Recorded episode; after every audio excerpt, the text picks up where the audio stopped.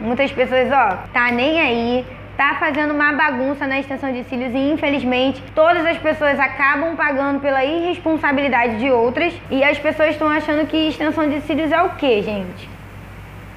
Então a gente sofre. Então o preconceito vai continuar. Quando o preconceito vai acabar? Quando as pessoas se conscientizarem e fazer da forma correta. E não, não virar bagunça, não virar bagunça. Sair aplicando de qualquer maneira, ah, usa qualquer cola, usa qualquer material, não tá nem aí, só tá pensando em botar o dinheirinho no bolso e botar dinheiro no bolso ó. Aí eu te pergunto, você se preocupa com o crescimento do fio natural da sua cliente? Você se preocupa com a sua cliente, com o conforto para sua cliente? Eu me preocupo. Você se preocupa se ela não pode ficar com alguma alergia, alguma irritação? Sabe por que eu tô te fazendo essa pergunta? Para aí e se analisa agora. Porque eu peguei um caso bem sério de uma menina que perdeu a visão. Perdeu a visão de um olho por causa disso, por causa de cola. Botaram cola de unha no olho da menina. Não tava nem aí.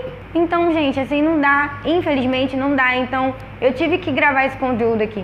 Porque eu tenho que mostrar a realidade para você, por mais que doa. Ah, Bárbara, você tá falando da cola, mas eu não tô tendo problema. Eu tô te alertando. Eu tô te alertando, porque a gente tá na luta contra o preconceito. Então, pro preconceito acabar, tem que ser feito da maneira correta. Eu sempre falo, o problema não é a técnica, é a maneira que ela é colocada.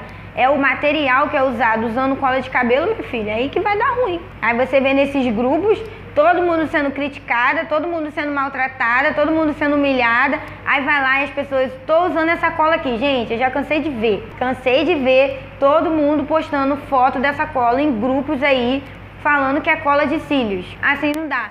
Então, por favor, mulher de Deus, a partir de hoje, vai lá, joga essa colinha no lixo,